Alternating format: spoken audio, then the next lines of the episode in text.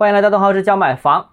呃，广州啊有两条准备修的地铁线路，这两条地铁线路啊，外地人比广州人还关注它，为什么呢？哎，这两条地铁线路，一条是地铁十八号线南延线，一条是地铁二十八号线。那这条十八号线南延线呢，是一直南延到中山和珠海，而二十八号线呢是东连东莞，西接佛山。所以为什么外地人更关注，就是这个原因了。这条线路啊。其实沿线上面的楼盘呢也是持续炒作，所以呢，今天我跟大家分享一些，呃，这两条线路或者说一些远郊楼盘通地铁概念的一些比较值得大家关注的点啊，有三个。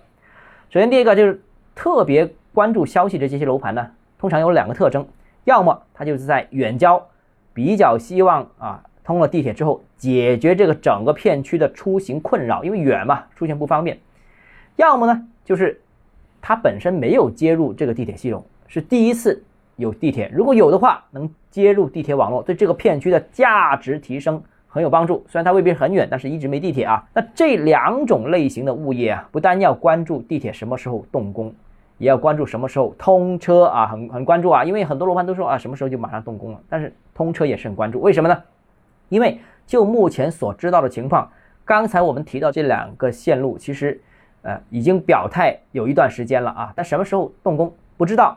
呃，一直没有一个准确的说法，而且各个站点呢，一直以来都是一个大概的范围啊。这个站点可能在这里，这里的具体哪里呢？不知道。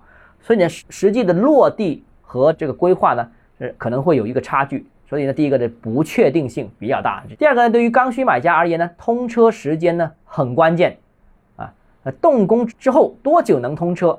那刚才已经说过了，很多楼盘说啊近期要开工，但是还没开工。但开工之后多长时间能通车呢？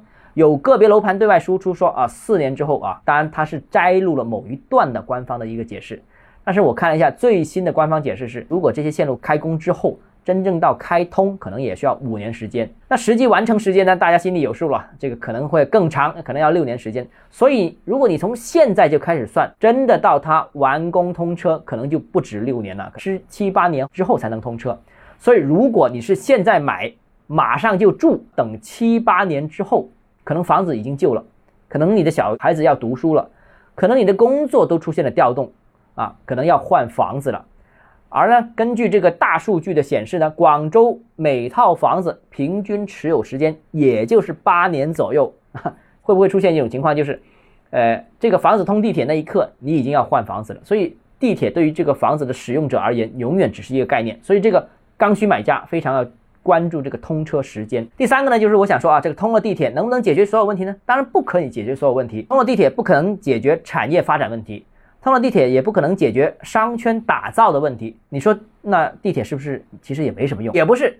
呃，对于刚需而言，我觉得通了地铁还是很重要的，特别对于郊区楼盘，有了地铁的确是出行便利了，有了地铁的确商业配套完善的速度会加快，有了地铁人口聚集效应也会加快。这个。都能理解啊，所以呢，我觉得地铁不是万能的，但是地铁非常重要，所以呢，你不能够单纯听好的，也不能单纯的呃不信这些东西，所以呢，我觉得要也给一个客观的理解啊。好了，那今天节目到这里，如果你个人投资外围区域有相关问题想跟我交流的话，欢迎私信我或者添加我个人微信，账号是教买房六个字拼音首字母小写，就是微信号 d h e z j m f，我们明天见。